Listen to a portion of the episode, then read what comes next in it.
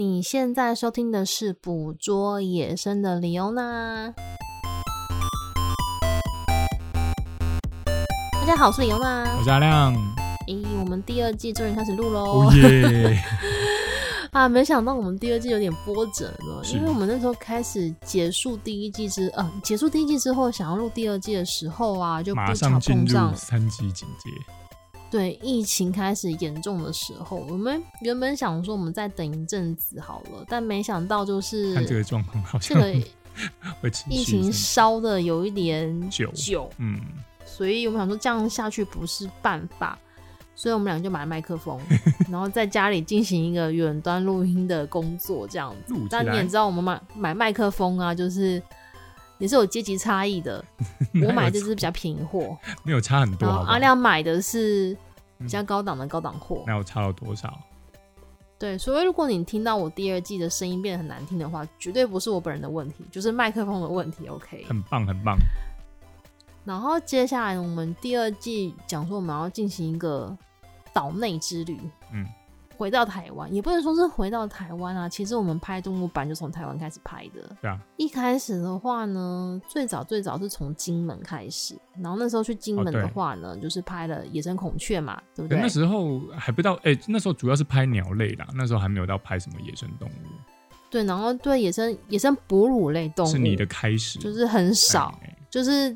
那时候是拍，主要是拍孔雀跟什么？环颈雉啊，环颈雉、黑头翡啊，环颈雉跟黑头翡翠等等，都是鸟类啊。但是那时候没有特别去注意到所谓的欧亚水獭，獭、嗯、就没有水獭，没有去注意到这件事情。对，然后再再接着呢，就是我们的就去国外拍了嘛，啊，就是在国外被启发。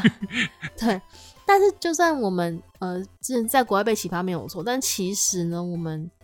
在台湾也是会常常去进行一些小旅行，因为我们也不是一天到晚都可以出国，没有每天在过年呐、啊。所以呢，我们就会在六日去进行一些小旅行，然后可能比如说在北部，北部比较多，对不对？我们去过哪里？北部的话，因为北部的话他们是拍鸟比较多，我自己拍鸟比较多，所以我北部的话大概就是最常跑就是野柳啊，嗯、还有金山青年活动中心这种，当天就可以来来回的。那或者说比较近一点点的，就是关渡大排嘛，就是从复兴岗站走出来，你就可以去那边绕。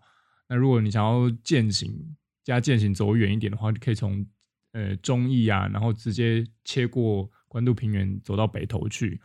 那要不然就是最方便市区的，就台北植物园。那或者说最呃也蛮近的，就是跑到宜兰去，我们也蛮常去宜兰的，像宜兰的福山植物园啊、翠峰湖啊、兰阳溪出海口、五十二甲湿地啊。那通常我们去宜兰，我们就会顺道绕到北海北海岸那边去，就是绕田寮洋和马港那边。嗯，所以北海岸算是我们比较常去的北部，北部宜兰，北部的地，嘿，北部和宜兰，我们比较常去的地方，因为我们工作在台北啊。对。然后再往南的话呢，到台中部，中部的话可能就是大雪山。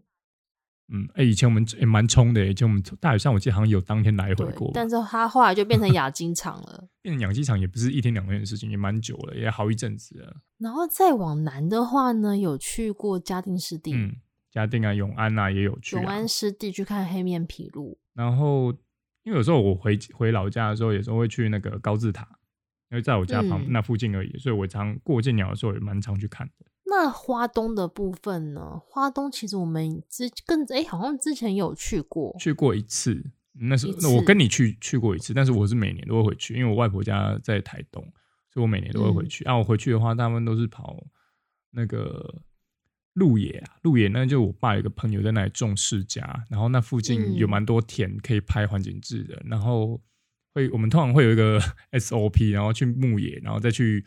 呃，去鹿野玩，然后然后去池上，池上也是另外一个朋友，就是在那里就是卖便当，池上便当，然后就是去那边的台糖池上牧野度假村，那那边也是环颈雉啊，还有那个绿洲也蛮多的。牧野度假村那个就是现在那个野湾动物医院的所在地啊。对啊，其实这样算下，我们台湾也是跑了不少地方哎。其实也去了蛮多地方，但然后感觉拍鸟比较多。对，但是你知道是讲那么多地方，我突然就是没有想到要去苗栗。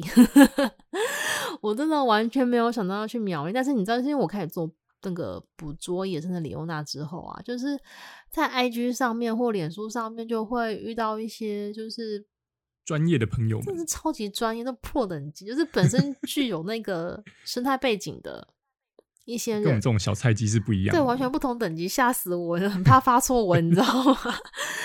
他就会提供我一些那个资讯，然后其中就是有人跟我讲苗栗是个好地方，那我那时候就想说苗栗。好啊，的确近近几年苗栗的那个对我，我对他的印象就是石虎。一般人对苗栗的印象也大部分是石虎嘛，石虎跟木木雕吧。更早之前我是没有什么印象的，在更早之前呢，嗯、呃，唯一有的接触就是我有个我那时候工作带一个国外 team 到台湾，然后他去我们的那个竹南厂那边去观察一下工作的状况。那是我有印象在这之前跟苗栗的接触，然后之后就几乎完全没有什么太多的印象。可能啦，有一些比如说什么。龙腾断桥啊，啊，木雕街啊，可能呃一些小旅行，小旅行客家菜吗？那客家菜，嗯，客家菜是不错，我很我很喜欢吃僵尸大肠，但是 这个我们之后再说。就是我反正总之真的是我因为接触到说苗栗是一个拍野生动物的好地方，然后有人跟我讲一些资讯之后，我才决定说好，那我就是去苗栗看一下，排个行程。排个行程去看一下，就踩个点这样子。嗯，然后那时候决定要去，也其实也是蛮临时的。嗯，就我们没有做一个很完整的规划，嗯、就是想去去。我们也不是说什么几个月前规划嘛，好像就是一前一两个礼拜吧。没没有很临时啊，应该前一个礼拜吧。就是突然间就说，哎，那好，我们去苗栗吧。说走就走，择其不如撞日。然后开始要找那个旅馆、旅店、民宿这样子。嗯、然后可能是我们就是。要下定那个期间呐，真的是太紧凑了，太临时了。疫疫情的关系，然后国旅大爆发。对，就是有点头痛，是国旅大爆发，所以就是莫名其妙一些饭店就是完全订不到，很满。那 anyway，虽然就是这种状况，有些比如说交通位置比较理想的旅店我订不到，但其实呢，还是有一些旅店就是还有，嗯、那我就去看一下状况。那时候好像只剩了三间，嗯。然后有一间是在那个半山腰还怎样的，因为我现在已经怀有目的，嗯嗯、想要去这个地方，所以呢，我在选旅店的时候啊，我有个优先优先条件就是我要看这个地方能不能就让我有机会就住在那边，可以顺便拍到一些动物，嗯、所以呢，我就会看一下他们的环境。然后我那时候就是在。应该是在 Booking.com 嘛，还是在哪里看到了这一家？对啊，Booking 啊，Booking 找了一下这家的资料，他会肉搜他一下，我要感应他的磁场。因为你知道，我说在那个订房网站上面看到了一些那个照片啊，对，美化过嘛，坦白说，照片就是照片嘛，对，不是那么的准确，用骗的，对，用 骗的。然后刚好这家也有经营他们的那个社群平台，所以我就去他们的脸书看他一些照片。嗯就发现一件事情，我觉得就是这家的环境啊，就很适合一些小动物出没。因为从照片上来看啊，就是在一个小山里面，然后旁边有树林，有个小山坡，嗯，小山坡，然后加上它是所谓的一个。农家民宿，哎，你有看到他种一些东西吗？有些作物还是什么的，反正感觉说，哎，你有种东西，感觉上就会有有动物出来。而且他有强调一件事情，他是算是比较友善的，友善农法吧之类的，对之类的。所以我说，那感觉起来好像这间比比较有机会，可能我们在住的时候，旁边就有东西可以跑过去，我就可能拍到他这样子，所以我就 立马下定了这一间。我们这次订的这间叫好家农庄，然后它是位在苗栗三义旧山线农业休闲农业区这边。那它附近比较大的地标的话，应该就是龙腾断桥。那龙腾断桥旁边有一个游客中心嘛，然后从游客中心那边切一条，算是有点像是产业道路过去就到了。所以那天我们就是怀抱着一个踩点踩点，呢，就是来踩点啊。反正就来先看看，因为之前都没去过苗栗啊，也不知道其实苗栗到底怎么样。但其实我们也不是单纯的只去苗栗而已。哎，我们那一趟行程其实除除了去苗栗之外，我们还排了去塔塔家嘛，就两天在苗栗，两天在塔塔家的样子。我记得。对，然后还有一些就是其他拉一拉杂的地方，不是拉一拉杂的地方，就其他一些呃点啦，就是我们是以支线任务，对支线任务，比如说，哎、欸，叫敖古湿地吗？有，对，我们有跑去好敖古，就上塔家之前，我们先跑去敖古晃一晃。对，总而言之，我们就把就是做成一个 package，我们自己出发了，就对。所以那天我们到民宿的时候是下午，下午不是下午去 check in 嘛？对啊，一般。在我到那个现场，就感觉磁场不一样，有 feel 是不是？就它那个环境，对，因为其实你知道，我们我跟阿亮之前也是住过一些。民，我们那时候到到底要算饭店还是民宿，我已经搞不太清楚那规模。就是有一些新新出来的一些旅宿业者，他们会强调说他们是爱自然哦，爱生态，嗯、你知道吗？但是我我这么讲好啦，我觉得爱自然、爱生态，有些人是把它当成一种装饰生活的精神口号，哦、但有些人是从生活里面去执行、去实践它。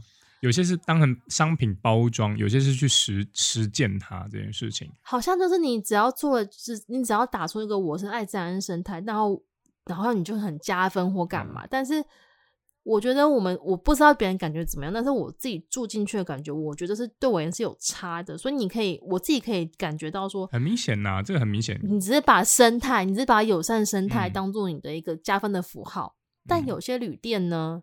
我觉得他是认真在执行这件事情，他把这个概念融融合到他的生活里面。嗯嗯。那我觉得这个好家民宿，它就是属于后者。你去现场，你会真的有感觉到说他们是真的有在做这件事情，而不是只是一个空泛的一个包装的口号。嗯，对。所以我们那时候去的时候啊，我们先讲一下它那边是长什么样子好了。它是一栋大概三层楼的建筑，然后不算小，但也没有到非常巨大。但它前面的建筑的前面就有一个小小的菜园，有点像开心农场一样。嗯、它种了蛮多种，随着季节，然后心情或者怎么样，反正他们会种蛮当季时蔬、欸，它会种蛮多作物。然后右边有一块是种咖啡的，比较大一片，就是有点小坡地，那种了一些咖啡，还有一些果树。嗯、然后另外一边就是有靠近，有前面一条小溪，它有个小小的泥土步道，你可以这样一直迂回的走下去。然后底下会接近一个小溪，嗯、然后小溪那边他们有另外挖了一个小小的池塘，整体环境大概是这样。那个池塘比较特别，是他们想要富裕所谓的萤火虫，所以他们其实民宿的主人那时候有去，应该是算是咨询一些专家吧，然后去设置这个这个小池塘就对了。嗯嗯，所以它整体环境大概是这样子。民宿主人叫做飘飘，飘飘 他算是蛮。蛮好客、蛮热情的，挑的一个人吧。蛮好客、蛮热情的一个民宿主人。好客啦。然后其实我记得我们那时候要订房的时候啊，嗯、其实后来阿亮你还要去跟那个民宿主人联系，对不对？因为李欧娜订完房之后呢，接下来因为他他是边缘人性质，他是边缘人体质，他就不喜欢跟人家打交道。所以到时候就是变成是我变成是他的公关部门，就是我会负责去跟所有的房那个民宿去联络。我们常常在国外去订房间的时候，我们通常都会再 recheck 一遍，因为通常他说那个地方网站有什么出什么问题，所以我通常会去 recheck。然后 recheck 的时候，他就写他的 line 嘛，所以我就加他的 line，然后就去问。结果你知道 我加他的 line，你知道这个女主人问我问我什么说？他问我说：“你是做设计相关的吗？” 他说：“看你的造型很像是做设计相关的。”是哦，对，他有问这一句，我想说吓到，说：“嗯嗯，对，你猜对了。”然后我就有稍微问一下，就是他们那些的状况啊，呃，是怎么样？你们那边有没有一些动物啊，或者什么？因为你们那边是农家，说我就跟他表明说，我们是蛮喜欢野生动物的。那你们有没有附近？有没有一些景点可以容易看得到野生动物的一些景点，我们可以拍？那刚刚好他以前他自己也蛮喜欢拍照的，所以我们就小聊一下，就说哦，原来民宿那边其实就有出没一些，比如说黄嘴角鸮啊，然后鼬獾啊，这些都有出没过。你不觉得听到听到这些听到这些讯息，就是很就是应该要去一下，应验了李欧娜的那个感应。对，然后我们那时候就是去就 check in 嘛，然后就觉得哎、欸，这环境其实真的不错。但是我们那时候一开始排的行程，我们并没有跟他订那个晚餐。嗯，对，因为我们那时候想象是说，哎、欸，附近可能有些支流或是溪流或者什么的，我们可以去去晃一晃，看会不会去蹲点还是怎么样。然后我们就到处去晃这样子。所以我们晚餐也没有订。然后我们刚刚说我们要吃晚餐的时候，他就是一副非常失望的样子。所以你真的不要吗？觉得说不是失望，就是觉得很可惜。很棒的，嗯。所以我们就去吃了一些很很鸟的晚餐。对，我们那天去吃了麦当劳，超级没有创意。但我觉得 超烂的，到底为什么会跑到那种地方？但主要是因为我们想说晚上想要去旁边的一些溪流跟一些草丛的地方，看能不能遇到一些小型哺乳类动物。但是那天天气是慢慢的变冷，所以又湿又冷，而且天气很差，而且起大雾。重点是起大雾，所以根本什么地方都没办法去，那雾超大。状况坦白讲，并不是很好，嗯，不是很好。但是呢，我觉得我们在那边住了两天的晚上啊，我们先讲晚上的行程好了，就是蛮特别的。我们进行了一个，其中有一天我们进行一个夜观，两天都有夜观啊，只是有一天就是有一天是他有人带，有人带，对，应该这么说好，就是当那个民宿那一家人知道我们是来拍野生动物的话，野生动物的时候，就跟我们介绍一下他们的一些环境什么的。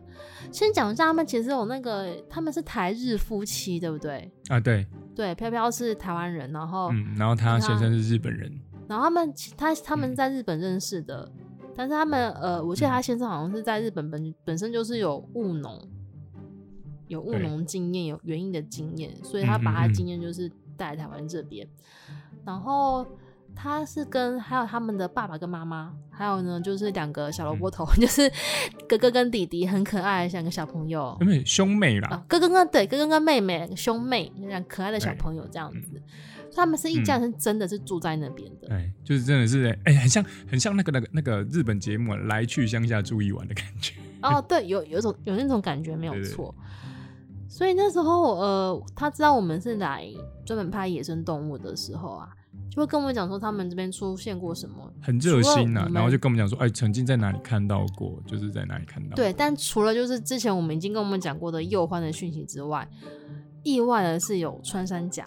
嗯，这边好像是穿山甲非常常出没的地点，所以我们那时候下午去 check in 的时候啊，就跟我们讲说，其实这个洞就是穿山甲它的某个的穿道，那我们就去看，哎、欸，真的，它是觅食的，密室挖出来的，密室的洞，对，然后哎、欸，不止一个、欸，哎，重点是不止一个，还蛮多个的，嗯，然后到晚上我们回来之后啊，就是嗯，他们的那应该算是什么？他们的阿公，小朋友的阿公，对，小朋友的主人的爸爸，对，就是说，哎、欸，带。你们就是想要拍动物是不是？那我们就去逛一下，跟我们讲说那边有什么。欸、所以呢，我们要去的是去夜间观察的时候啊，嗯、那两个小朋友就很可爱，屁颠屁颠的跟上来，就跟着我们一起，就说我也要，我也要。然后就两个小朋友跟那个头拿手电筒，然后哥哥就牵着妹妹，欸、那然后一起那画面很很宫崎骏，你知道吗？超级可爱的，真的可爱到爆，就是。哥哥带着妹妹，妹妹牵好哦，然后我们一起去夜间观察，我们去找动物，我们去找穿山甲什么什么的。对。那时候我们就是走了那走进他们的那个咖啡树，咖啡园那里啊。对，咖啡园那边，因为主人说就是，嗯、呃，他们很常来这边乱吃东西，就不止穿山甲啦，然后一些其他的其他小动物都会爬这边乱吃。因为那边不是只有咖啡树，因为还有一些果果树。然后呢，我们就经过他们那个咖啡林的时候，就发现旁边那叫那个小小坡小坡道上面就会出现一个洞一个洞，那就是穿山甲的洞。嗯，真的不止一个，呃，好像是密室，密室的洞的，因为那边的蚂蚁也很多吧？你说蚂蚁那边也很多。但是我们那时候晚上去的时候，就是又冷，然后可能就是运气也不好，所以暂时还没有看到什么。但是小朋友很兴奋哦。那个阿公刚好说：“哎、欸，你看这个洞，是穿山甲可能会来这边觅食啊，怎样怎样之类的。”然后小朋友就凑过去看那个洞，把头埋进洞里面，这样子超级可爱的，整个画面超级可爱。我觉得他们，而且他们他们小朋友也没有在怕，没有在怕小朋友就是会跌倒或怎么样的，他很 free 耶、欸。对，因为我们走那个路其实并不是，嗯、呃，很好走，因为有点小坡度，农家在走的路。就是全部都是泥土啊，然后斜坡啊，石头那一种，就是不是 off road，就是 off road，有点 off road 的感觉。对，然后比如说小朋友爬坡的时候啊，我们就会在很会很担心说，哎、欸，你不要摔下来，干嘛干嘛的。就那个阿公就会说，啊，没关系啊，摔下去再捡起来就好了。这种就是这种非常自然的态度，你知道吗？然后旁边旁边有一些，他前面有个小池塘，然后小池塘，那么也是说啊，那个我们很怕说那个小朋友掉进去，然后阿公也说，哎、啊，没关系啊，打打落来了，Q K 的啊。捞起来就好了，OK 的，捞起来就好。怎么就这种有这种放养的感觉，好像是乡下放养的感觉。但我但我觉得这样真的是蛮幸福的，我觉得。嗯，对，就蛮就是蛮自然的一个环境，然后就是感觉你从小就可以跟土地有非常多的认识跟连接，这样子，你、嗯、觉得还蛮不错的。嗯、那总而言之呢，我们的那一天的那个夜观，就是虽然跟可爱的小朋友一起出去看，但其实没有看到什么东西。那、嗯、我们晚上说我们要不要再晚一点的时候再出去？因为其实我们那天除了我们这组客人之外，还有其他的客人也在。还有其他组客人。然后大概是约莫、啊、不知道八点还是快十点，我有点忘记那个时间点了。然后我们我们两个就是、嗯、比较晚一点，我们两个已经就是洗完澡，然后就是换了短袖，休息，因为很冷，我们就换了短袖在屋内，然后开始耍废，开始觉得有点，可能晚一点，可能再晚一点再出去，再把外套穿上出去看一下好了。然后就突然间就是来了一阵非常急促的敲门声，敲门发生什么事情了？发生什么事情是怎样？然后而且我那个飘飘就过来说：“哎、欸，我跟你讲。”那又欢出现了，又欢出现了，真的假的？然后我就穿短裤跑出去了，就是就那天超级冷，就马上把那个那个手电筒跟那个相机拿着就冲出去了。对，然后我就我们好像也是穿拖鞋就冲出去，穿拖鞋拿相机、手电筒这样出去，然后那天超级冷，就出去了，好像体感温度只有几度而已吧，反正低温就对，低温特保，超低温。然后我的我就在寒冬中发抖，然后右欢可能就已经不知道跑去哪里，但是就是飘飘说他就真的有看到右欢，因为他们说右欢好像会在有个固定的路线，木材那个地方，他常蛮常出，他很喜欢那边，哎，他很喜欢那边，所以呢，他这次也是在哪里看到，对，然后他就想说，哎，赶快通知我们，但是我们去就是可能有点时间差，所以而且天色又暗，那没有灯了，所以就已经不见踪影了，但没关系，就想说，哎。他果然出现了，就是比方说这边是真的会有有机会的，嗯，是动物的热点哦、喔。然后我想说好，没关系，我们就晚点再出门。所以后来呢，我们就是太冷了，我们就回去披件衣服，然后重新再出发。这次呢，我们就是往右边，就是往我们刚刚讲那个咖啡树那边。因为其实我们往那边走，原因是因为我们在研究那个路线。我们觉得说好像、哦、他们之前有说，好像那边有蛮多兽径的，就是很像那种。你像小动物走来走过去的那种，就是你有时候到山里面，你看旁边的那些草堆，你会发现，就是好像你知道，像我回到家，你就发现我我家那个沙发上面那个盖被子地方变成一个猫造穴，然后 就会有一个痕迹，你知道吗？就是我觉得就是你们家，就是你们家的猫，就是对猫会有猫造穴，在那里，猫会有猫造穴，然后呢，兽会有兽径，就是小动物走过的痕迹。你看它那个草。被走过的痕迹跟那个大小，你就知道说啊，它可能是个小多大的小型哺乳类等等之类的。嗯，那边其实我们有看到蛮多受精的，然后我们就，嗯、而且刚好那边有个溪流经过，那我们就在猜想说，它是不是会顺着旁边有个小坡，那往前走，往有果树的地方走，我们就这样想。嗯、所以呢，我们就往右边，右边就是所谓的咖啡树跟果树比较多的地方嘛。欸、然后我们走一走呢，我就听到。那个叫声不是叫声，是树枝在动的声音。你知道，前那天风很大，哦、对，你知道，其实风非常大，那天又很冷，风又很大。但是因为我这种开始拍动作，我对那些树枝上面的声音会比较敏感一点。我就听到，我觉得树枝上面有动的声音，而且不是风去吹的。你就稍微看了一下，然后我就发现说：“哎、欸，阿亮，等等，树枝上面有东西。”那我们就用望远镜照过去，哎，那个不是望远镜，那个手电筒照过去，那两只眼睛就凶亮亮的，有没有？你就看到一对亮亮的眼睛。然后我后来就是拍，我有拍啦，但是我们那时候光没有很好。经过确认，应该是那是我们第一次夜夜拍啊。我们之前都没有夜拍，所以我们也没有特别去准准备 for 真的 for 夜拍的灯，你知道，我们没有去做这件事情。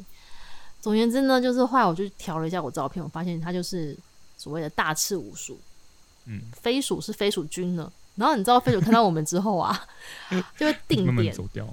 它会定点呐、啊，它那边停了很久，跑到旁，对他，但是他躲到后面一点点的地方去。但是就是他即便躲到后面，但是我在它还是可以看得到他，他还盯着我们看，即便我们没有用灯去指去照他，就是我们想说装装作没事一阵子，然后再回去发现，哎、嗯，它还在那边，就是盯我们看很久。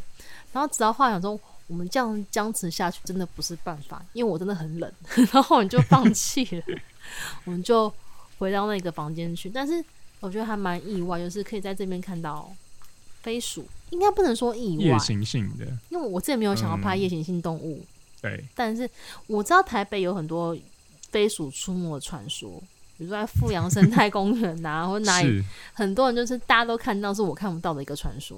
但是我没有想到在这边可以遇到飞鼠剧，算是意料之外啦，因为他们也没有。那时候我们在聊了，跟民宿那边聊的时候，其实也没有聊到这件事情，反正是聊到什么忧患跟穿山甲。对，但是我记得后来好像不知道是爸爸还是谁啊，忘记了。哦、他们有说、欸、不是爸爸，那个先生、那个先生，欸、有说他们他之前开车的时候遇过。对，但是是在更前面的地方，可能靠近鲤鱼潭那边的地方有看过，嗯嗯嗯，但是没有想到会来这边。所以我觉得、欸、遇到飞鼠这个状况，其实还蛮意料之外，算是意料之外的惊喜。所以这两天晚上，你也，也不能说我们完全没有收获，你知道吗？我们还是有收获，只是考量到一件事情，夜观初体验。考量到一件事情 就是，我们那时候去的都是冬天，那真的不是一个好的时间点。嗯，动物们好像活动力没有那么强，感觉上对。但是我们意外的。得到一个好的餐点，应该说，因为我们我们刚刚不是讲了吗？我们不是只有单纯来这个好家民宿这边，我们还是有一些其他地方去绕嘛。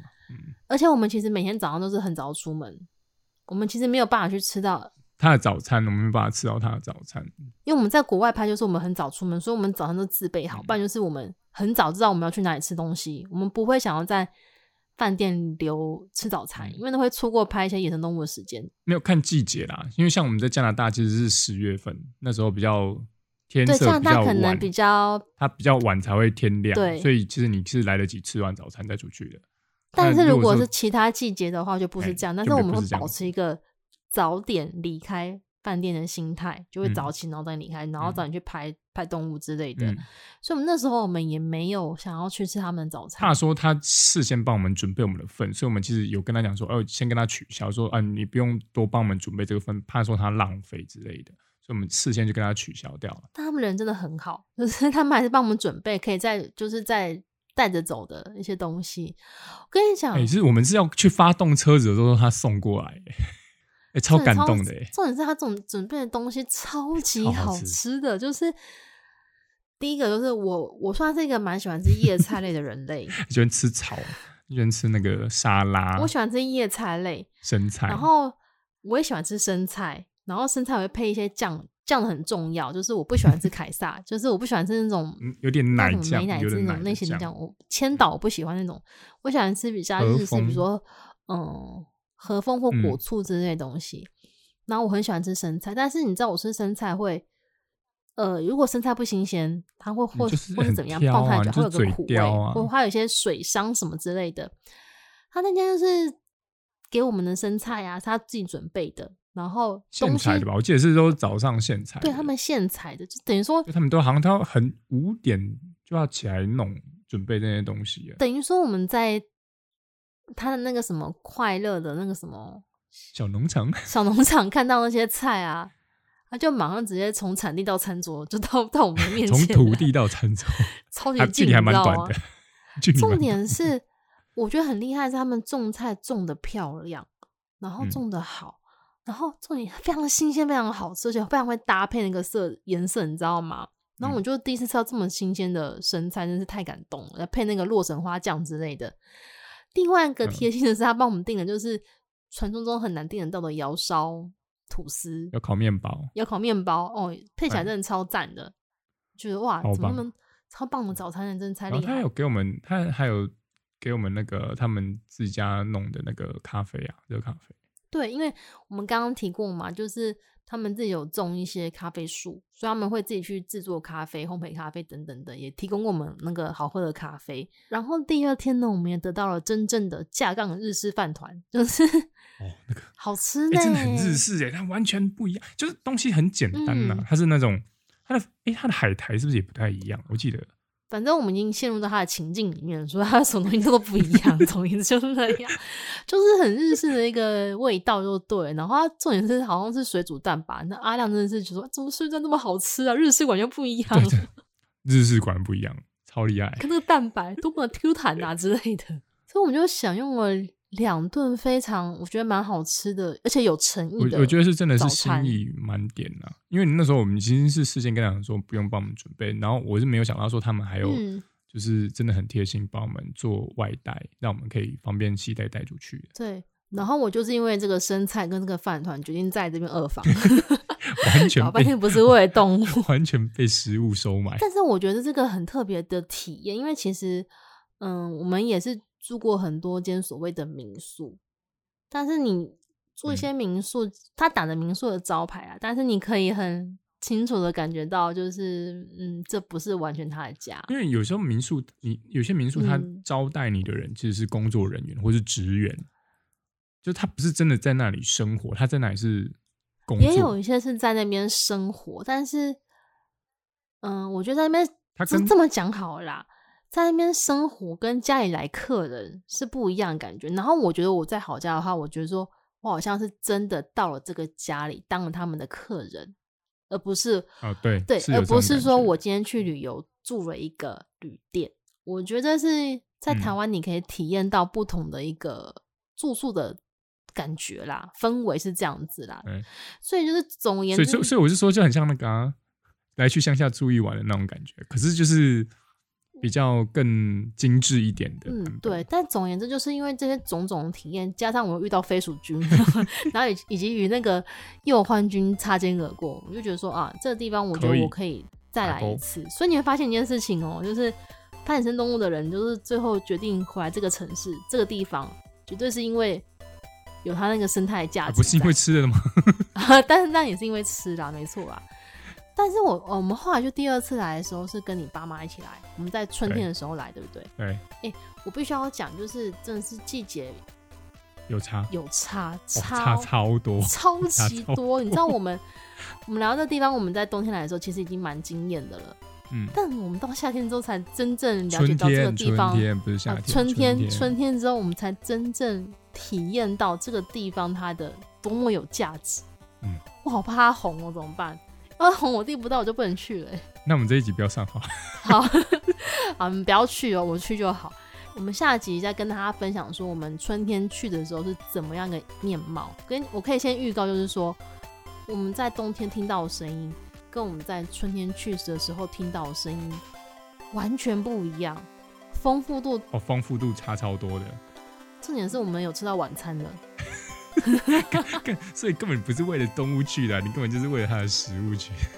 我们就是在第二节是再跟大家分享一下我们的好家民宿的春天行。我是捕捉野生的李欧娜，我是阿亮，我们下次见了，拜拜，拜拜。